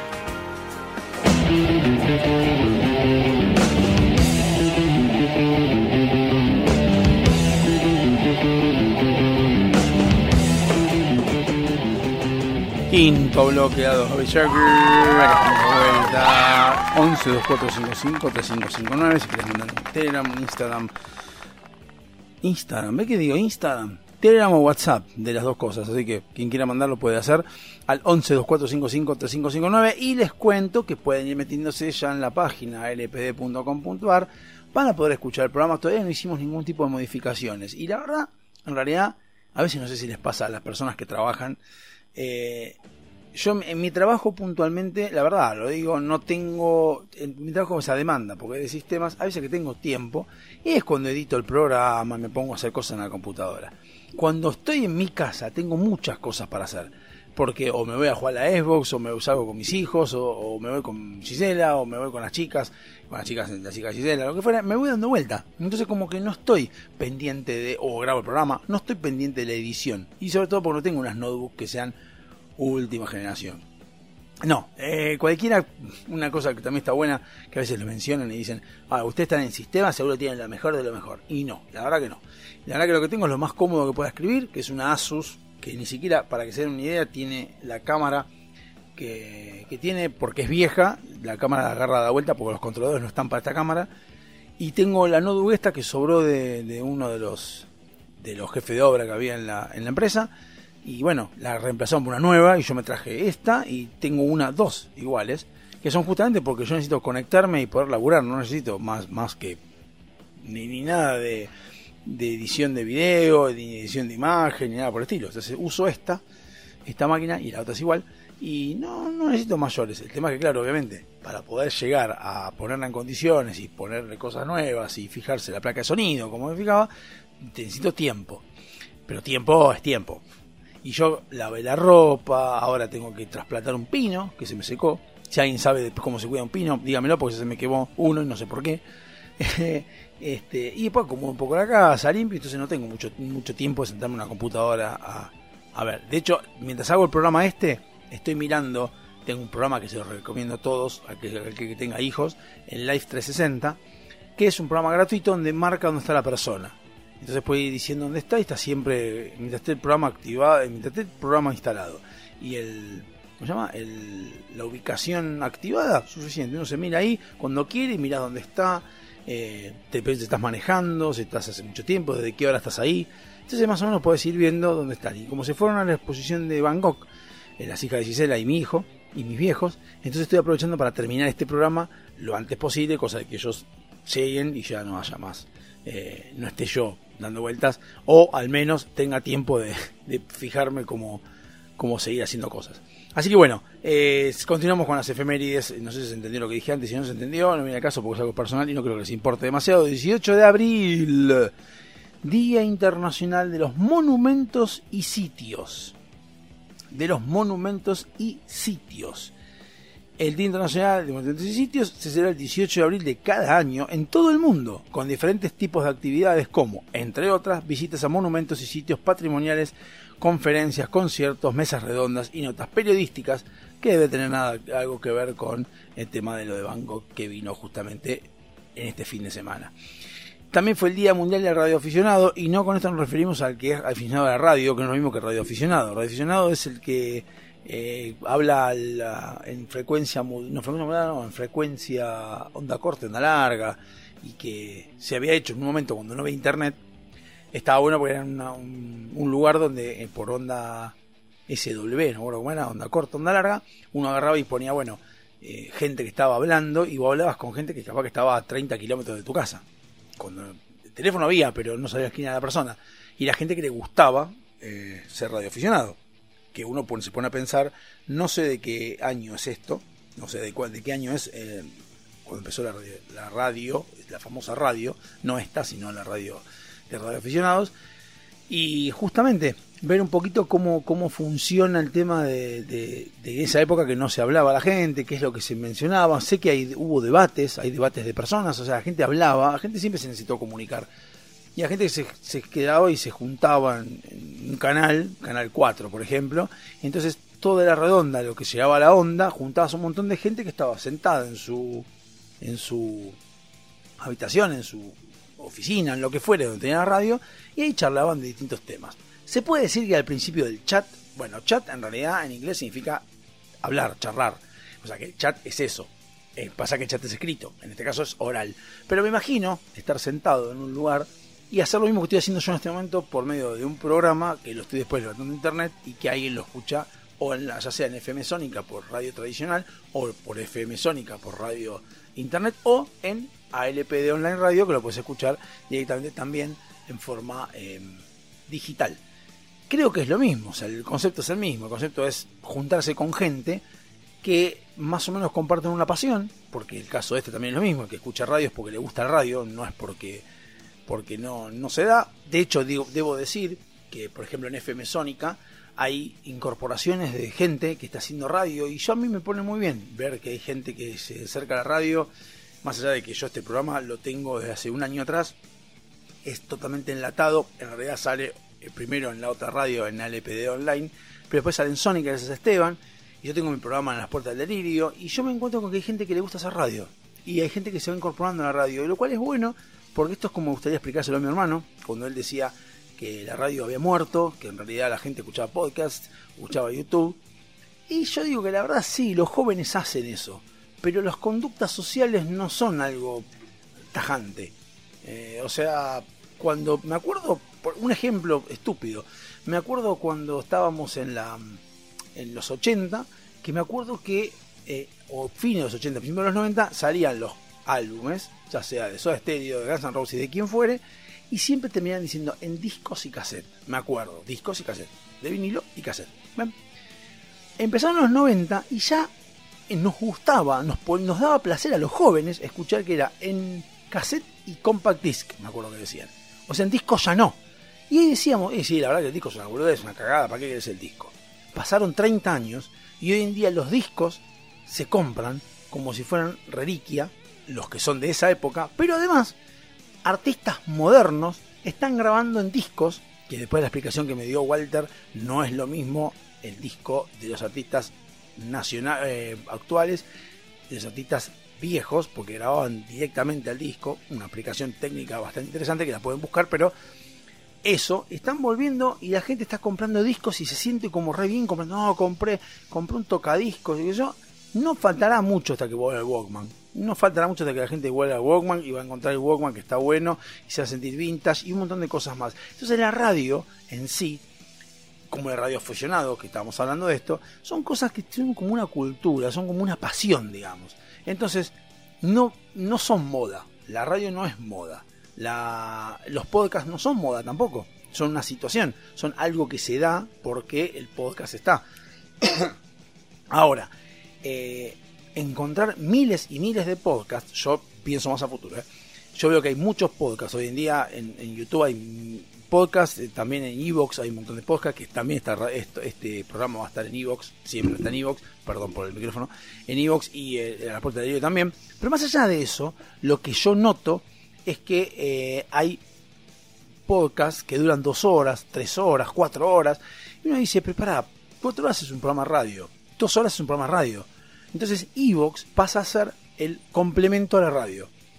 Y quien quiera escuchar y quien le interese las cosas pelotudeces que yo diga, por más que no sé, obviamente no van a ser mil- miles y miles de millones, pero pueden ser 10, 20, 30. No importa, para esos 10, 20, 30, dos que estén escuchando, yo estoy contento, estoy feliz, porque yo sé, entiendo cómo la divergencia de cosas, de deseos de la gente, como bien dice el amigo Milei, donde hay una necesidad, no es un derecho, es una pelotudez, porque necesidades hay infinitas y eh, derechos son, eh, depende de los recursos, entonces no puedes eh, comparar necesidades con derechos. Como sé que las necesidades y los gustos son infinitos, no puedo estar pendiente de, eh, de que los podcasts son lo que hay que hacer y nada más. No, justamente, la radio hay que continuarla, porque en algún momento la radio se va a poner de moda de vuelta, estoy seguro. De moda, no estoy hablando de que se va a seguir escuchando, porque escuchando se sigue escuchando, pero de moda. Por más que los, los como dice mi hermano, los... ¿Por qué digo mi hermano? ¿Por qué menciono mi hermano? Porque es el único dato que tengo de un país que está es como el nuestro, México, pero está más arriba porque tiene al, al que está más arriba de todo, que es Estados Unidos, o al menos eh, uno de los más capitalistas. Entonces por eso mencioné a mi hermano y porque estuvimos hablando de eso. Em, más allá de que dice que los autos, por ejemplo, no traen em, radio normal, ni FM, ni AM, traen para internet, digamos, esto no significa que no vaya a suceder lo mismo y que no haya en algún momento, como hay hoy en día aplicaciones como Simple Radio, que vos podés buscar ahí los, las radios que a vos te interesan. Entonces vos buscas la radio que a vos te interesa, entonces aparece esa radio de adentro. Entonces en algún momento, algún auto va a traer internet y va a tener la sintonización de esas radios. Entonces, cuando vos estás manejando, por ejemplo, LP en el radio, si vos estás manejando hacia la costa y vos tenés internet todo el tiempo, ponele, por decir algo, en ese momento que llegue, vos podés poner el LPD y podés escuchar la radio y tenés música, tenés un montón de cosas.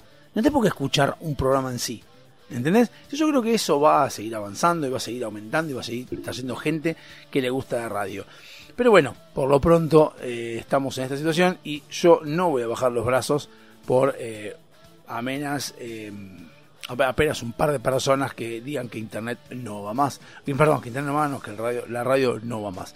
De hecho, ahora quiero quería buscar algo, no me acuerdo qué era, en Internet, eh, que tiene que ver con el tema de la radio y, y, los podcasts y demás, porque también a veces que mi hermano dice bastante pelotudeces también, como dijo, que ya los, los autos no tienen, no vienen con, están prohibidas la, el- la palanca de cambio.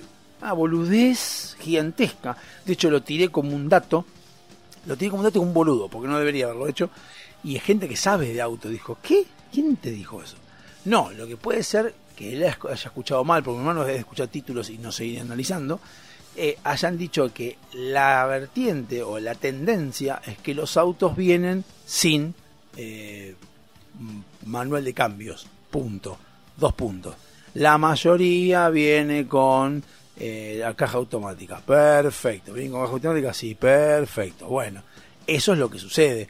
De ahí a que no estén prohibidos es una diferencia bastante grande. Entonces no creo que estén, no, estén, no creo que estén prohibidos, pero bueno. Eso las boludeces que dice mi hermano cuando yo lo escucho. No es que mi hermano lo tengo como referencia, pero sí que él, como viene de otro lado, uno lo escucha más.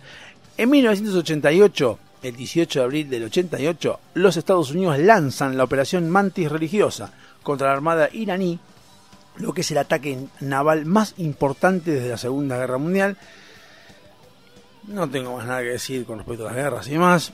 En el 83, en el Líbano, el 18 de abril del 83, en el Líbano, un suicida destruye la embajada de Estados Unidos en Beirut, matando a 63 personas.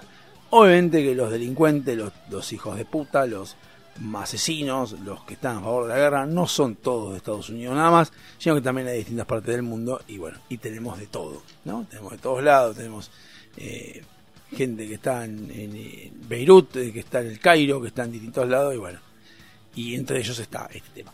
Así que bueno, eh, estamos, estoy, la verdad que, discúlpeme, pero estoy viendo eh, si vienen los, está, vienen mi- mis hijastras y mi hijo, vienen para acá, así que me queda un poquito de tiempo. Vamos a ir a plantear el último programa de, el último programa no, el último, Dios mío, el último tema de este bloque para los últimos dos días, que el 20 de abril de 1994, año en el que terminé el secundario, estaba Bang Bang Green de Robert Kelly, Richard Kelly, no lo averigüé ni lo voy a averiguar para la semana que viene. Algún Kelly, R. Kelly es, capaz que es Roberto Rom- Remenegildo Reverendo Kelly, qué sé yo qué es, pero bueno, por lo pronto ese es el que estaba tocando.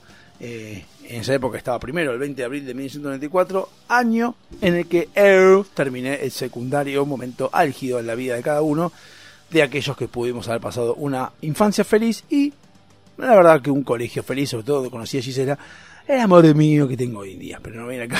Eso sonó muy personal, así que nos vemos en un rato. Hasta luego.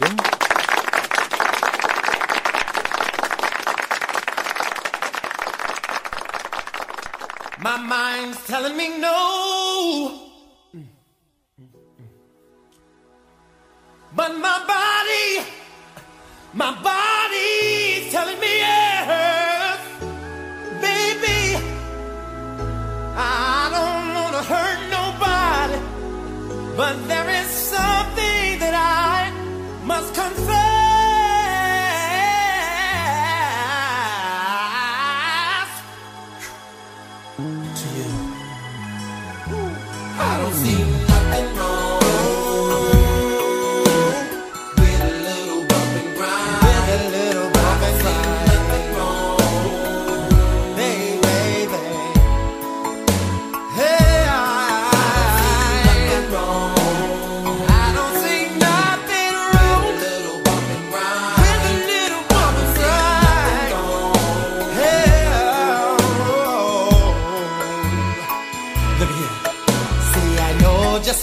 you want, and I know just what you need, girl. So, baby, bring your body to me. Bring your body here.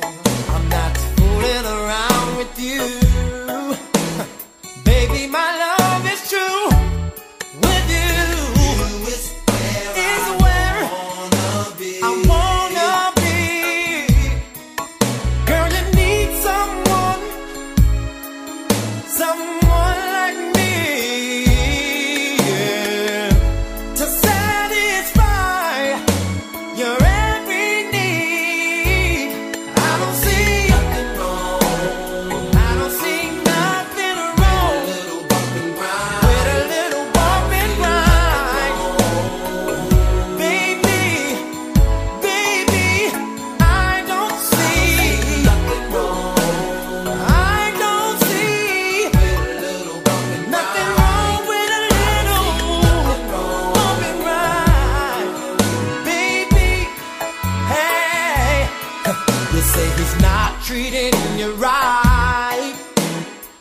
Lady, spend the night out.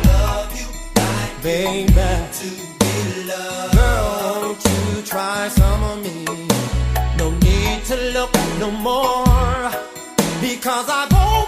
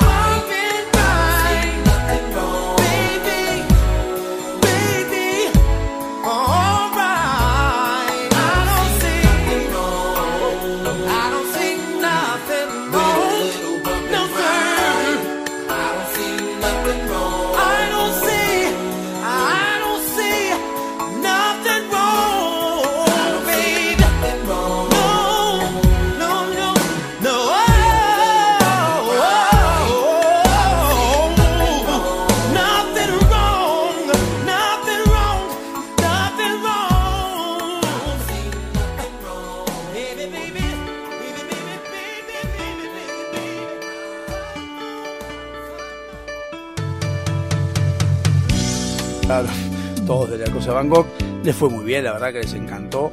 Eh, a mí, la verdad, sinceramente, esas cosas a mí no me convencen demasiado. Pero bueno, vamos a terminar con el último bloque que les había dejado en Ascuas. estaban re preocupados, ¿no? Porque no se había contado el 19-20 de abril, pero bueno, se los cuento ahora. Bueno, ya sé, obviamente, que pasó Pascuas. Para Pascua les recomiendo leer un libro muy interesante, que es Caballo de Troya 1 y Caballo de Troya 2, que habla de Jesús. Una, una ciencia ficción bastante histórica, digamos, porque muestra cosas interesantes de lo que tiene que ver con eh, Jesús y bueno, creo que es un tipo que viaja en el tiempo, si recuerdo lo leí, me encantó, viaja en el tiempo y lo que hace es este entender, eh, ver a Jesús y el momento que Jesús lo matan y habla con Jesús y todo, o sea, está bueno porque es como histórico pero agradable. Eh, el día 19 de abril es el día del aborigen americano, no decimos nada. Día de la bicicleta, el 19 de abril también. Y en Uruguay es el día de desembarco de los 33 orientales, eh, que es el momento en que igual el famoso Uruguay se pasa a ser este, la banda oriental del Uruguay y demás. Eh, en Costa Rica es el día del aborigen costarricense. En Virgen de Milagro en España es la festividad y la conmemoración y en Venezuela la conmemoración del primer paso hacia la independencia independencia que luego la terminaron haciendo mierda. Eh, porque. Bueno, no importa. Ahora, mirá en Argentina, el 19 de abril, día de qué es? Día Nacional del Sensibilizador Captador de Socios en la Vía Pública para una ONG. ¿Entendés? Hay una persona que trabaja para una ONG, no importa que sea gratuita, no importa, pero es su día porque es el día en que están en la calle y estamos buscando eh, gente que se, que se asocie a la ONG, bla, bla, bla, bla, y en realidad es, es- pero esa gente es, este, ¿qué? ¿Qué son? Bueno, sí, esa gente está pensando en ser sensibilizador- sensibilizadores sociales y todos muy, muy contentos festejándolos y diciendo qué lindo que sea sen- sensibilizador social. Bueno. 20 de abril, por último, cerramos con el 20 de abril, es el Día de la Lengua China en las Naciones Unidas, es el Día del Consumo de Cannabis, también llamado 420, porque es 24, y el Día del Consumo de Cannabis es 24, es el 20 de abril, y hoy se los puedo decir, porque se refiere al consumo de cannabis. Según la historia, después voy a contar la historia que yo escuché con respecto al 420, eh, y bueno, después de que en Estados Unidos se va gente, así que pero bueno, otras cosas que pueden estar por ahí interesantes. Pero quiero hablar del eh, el día del, del cannabis. Esto es lo que yo había escuchado, que había eh, una, un colegio, que había chicos, no me acuerdo en qué lugar del mundo, y bueno, estos chicos fumaban marihuana, ¿no? Entonces, obviamente se habían castigado y como la marihuana estaba mal vista o estaba prohibida, en realidad más que mal vista, eh, bueno, mal vista y prohibida, las dos cosas, ellos agarraron y buscaron una forma de juntarse un día para, este, eh, digamos, drogarse, para tomar marihuana. Entonces empezaron a pasar una clave que era 4.20. 4.20 era el horario que ellos salían del colegio y la idea era juntarse, 4.20, era a las 4 y 20, juntarse en un lugar que ellos habían dispuesto para fumar marihuana. Ese 420 se empezó a dictaminar por todo el mundo, o por todos lados de ahí de la zona, y se empezó a poner como eh, que era el código, por eso está elegante que es la cumbia 420, eh, se empezó a generalizar el tema del código para que los chicos llegaran y cada uno se drogara libremente ese 420. Como 420, así como el tema de Star Wars, eh, es May, the First, no, May the First, sí, May the First es May the Force, May the Fourth, la May the Fourth be with you, como la frase de Star Wars que es May the Force be with you, o sea, que la fuerza te acompañe, May the Fourth, o sea, el 4 de mayo, que la fuerza te acompañe porque es una alegoría justamente a esto de Star Wars. Eh, pero bueno, lo que podemos ver ahora, eso, eso se lo expliqué por ahí de lo que me acuerde, eh, de lo que me acuerde. Yo les voy a leer la nota, que yo esto lo había leído, y dice, fumadores de marihuana se reunirán este lunes por todo Estados Unidos para marcar un importante hito en su calendario, el 4-20-20 de abril. Y lo harán seguramente a las 4 y 20 de la tarde. Aunque las celebraciones del 420 se han hecho populares a lo largo de los últimos años, su origen parece estar en las alcanzadas, en las andanzas de 1971 de un grupo de amigos de la ciudad secundaria de San Rafael en el norte de California. En otoño de aquel año, cinco adolescentes se encontraron un mapa dibujado a mano, a mano que, no, uy Dios, Perdón. En, otoño de aquel año, cinco adolescentes se encontraron un mapa dibujado a mano que supuestamente ubicaba un cultivo de marihuana en Point Reyes, al noroeste de San Francisco. Los amigos que se hacían llamar los Waldos quedaron después de la escuela a las 4 y 20 y salieron a la búsqueda de su tesoro y nunca lo encontraron. Fumamos mucha hierba en ese entonces, dice David Redix, y también Waldo Dave, en la actualidad un cineasta de 59 años, y bueno, es lo que pasó en el inicio del 420, que se encontró a las 420. Después, eh, que acá no sigue la historia, después de haber ido a buscar esa plantación de boliviana, que no la encontraron como bien dice ahí, volvieron, pero dijeron, bueno, ya está, qué sé yo, ya sabemos que 4 y 20 es cuando vamos a juntarnos a la marihuana. Bueno, dejémoslo como código para que 4 y 20 nos juntemos a, fumar unos churros. Básicamente, pasaron los años y se juntaban 4 y 20 y se empezaron a juntar cada vez más pibes del colegio. Más pibes del colegio, más pibes del colegio, se empezaron a ir colegio tras colegio. Y ahí cada uno que decía 420 significaba nos juntamos a la salida a fumar un porro. Eso ya hablando de 71. O sea, Imagínate que ahora en 2022 no es tan grave, no está mal visto. Incluso algunos, muchos lo ven como bien visto. Entre ellos, y lo voy a citar nuevamente a mi hermano, porque en México, o al menos en México, obviamente México está asignado por la droga también, pero no lo ven como algo eh, malo la marihuana. Y yo esto voy a hacer un paréntesis, así como hablé del aborto en su momento y di mi, mi punto de vista, la marihuana también eh, no tiene nada que, no hay que mezclar la marihuana y poner totalitariamente que está prohibida y tampoco hay que decir que la marihuana es buena, como dicen algunas personas que dicen, ah, la marihuana es buenísima. No, no es ni buena ni mala, es depende del contexto y depende para qué. Lo mismo pasa con las otras drogas. No la cocaína no tiene mucho sentido, no tiene sentido, no tiene ningún motivo. Ah, no, no lo sé. En realidad no sé si hay algún motivo beneficioso la cocaína, pero la marihuana, que muchos le encontraron sentido beneficioso, ya sea recreativo o ya sea medicinal, yo creo que la marihuana sí es cierto que por ahí el que la fuma, si no le hace mal o considera que está bien, bien, hacelo. Pero vamos al contexto. Una droga o un agente externo que a vos te afecte los reflejos y te afecte la forma de pensar, no está bueno. Disculpame, pero no está bueno. Decir lo que quieras, no está bueno. Vos no podés fumarte una marihuana y salir a manejar. Porque eso genera a la otra persona, a los que no están drogados, otro tipo de reacciones, otro tipo de reflejos, y vos estás manejando un vehículo que puedes matar a alguien. Podés chocar o podés ni siquiera matar a alguien, ¿eh? Podés llegar a romper un, no sé, un tachito de basura de tu casa. ¿Y por qué tengo que pagar yo porque vos estás drogado? Es lo mismo que estar borracho, exactamente lo mismo. Eso no significa que la marihuana debería ser sancionada. Lo estoy de acuerdo con la despenalización de la marihuana, pero no con la fomentación y la fumar tranquila marihuana como si el cigarrillo. El cigarrillo, que muchos te dicen, bueno, pero el cigarrillo es peor. No, porque el cigarrillo no altera los, los, los reflejos, no altera tu, tu, tu equilibrio mental. Lo, al sumo te agarra por cáncer de pulmón, te morís, lo que vos quieras, pero no te agarra, vos podés fumar mientras estás caminando por la calle y mientras vas manejando. De hecho, incluso más, entre paréntesis, tanto el mate como el cigarrillo están siendo revistos como algo que debería estar prohibido. ¿Por qué? Vos estás tomando mate, algo que está caliente, con el agua casi hirviendo, casi hirviendo, vos estás tomando un matecito, se te cae el mate en el pantalón y puedes chocar y hacerte mierda con el auto así como estás. En cambio, cuando vos estás con, con la marihuana, lo mismo. Entonces, vos no podés estar manejando o tomando alcohol o, eh, perdón, y fumando, he dicho fumando, y fumando, vos como estás y todos los que fumamos alguna vez, y los que fuman hoy en día saben que vos con el, con cigarrillo, en la punta está un- un- la ceniza prendida a fuego.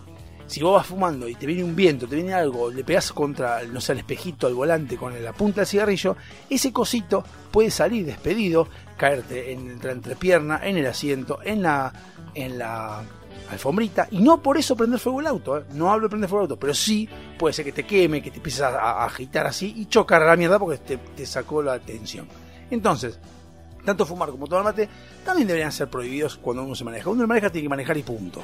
Tipo que anda haciendo alguna boludez en el medio que pueda hacer, no sé, veamos si podemos este, este, fumar o lo que fuere. Y la marihuana, puntualmente, a modo recreativo, si vos querés fumar marihuana cuando estás en tu casa y querés fumar en tu casa marihuana, tranquilo, cómoda y qué sé yo, mientras estás con tus amigos, tus amigotes, no hay ningún problema, hacelo. Para mí me parece que esté mal. No me parece para nada que esté mal.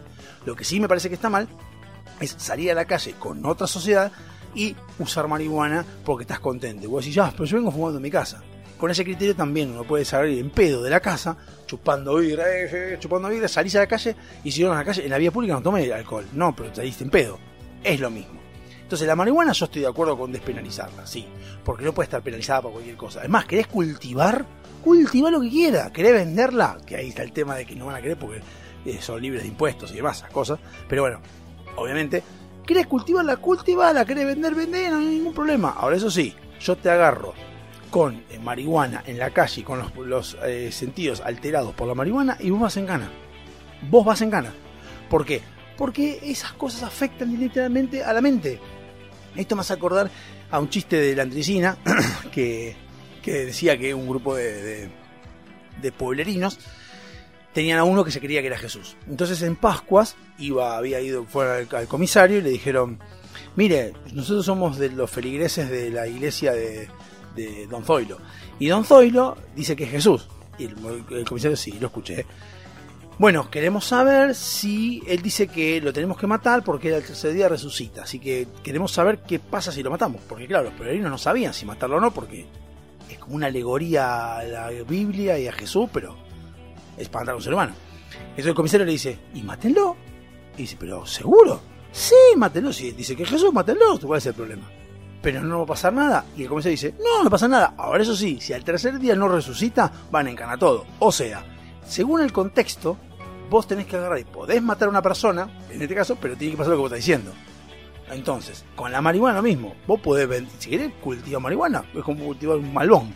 Ahora, eso sí, la ley implica que vos no podés salir drogado de tu casa. La ley implica que vos no podés ir manejando con eh, marihuana. No podés ni siquiera caminar por la calle, porque tus sentidos también como peatón se ven disminuidos cuando hay droga en el medio. Entonces, ¿qué es lo que hay que hacer? ¿Qué es lo que hay que hacer? Agarrar y decir, bueno, ¿sabes qué? ¿Querés cultivar marihuana? Cultivala, ningún problema. Pero eso sí, no podés agarrar y este no puedes agarrar y traerla directamente a, a, que salga a la calle y cada uno se drogue, a lo que quiera. Así que bueno, eso que yo creo de la marihuana, la marihuana debería ser despenalizada, sí, obviamente, despenalizada sí, ningún problema. Lo que sí no debería ser la marihuana es este usada en todos, en todos lados, que es lo que pretende la gente en realidad. La gente lo que pretende es que cada uno pueda fumar de afuera, pueda salir a la calle y decir, me fumo un fasto, tranquilo, y no, porque tanto como el cigarrillo puede molestar a la otra persona y el fumador pasivo existe y puede generar problemas este, respiratorios, la marihuana puede generar problemas también en la persona que está al lado. Entonces, en lugares cerrados, no fumar y mantenerse un grifón por la calle que fuma tranquilo, ningún problema. En realidad, no, justamente estoy diciendo, estoy pensando en otra cosa, perdón, no, en la calle tampoco.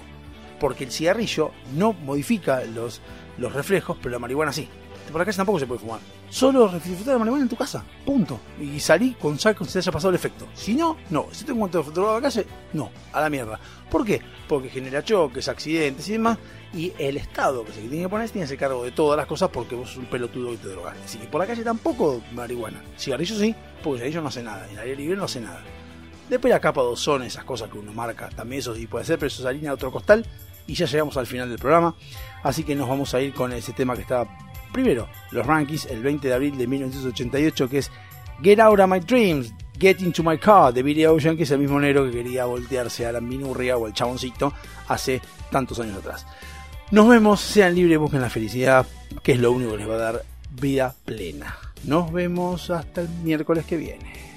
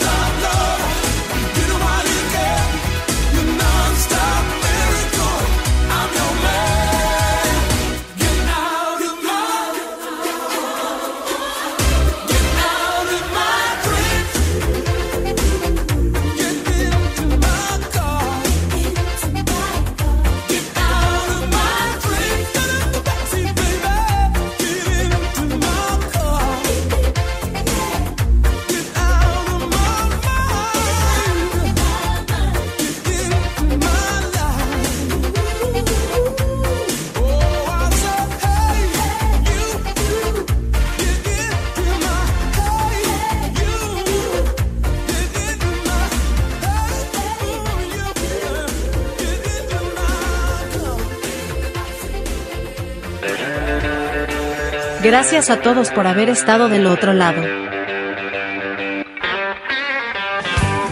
La semana que viene volvemos. Dado Hobby Soccer. Dos horas a pura reflexión. En este mismo canal. Que tengan una excelente semana.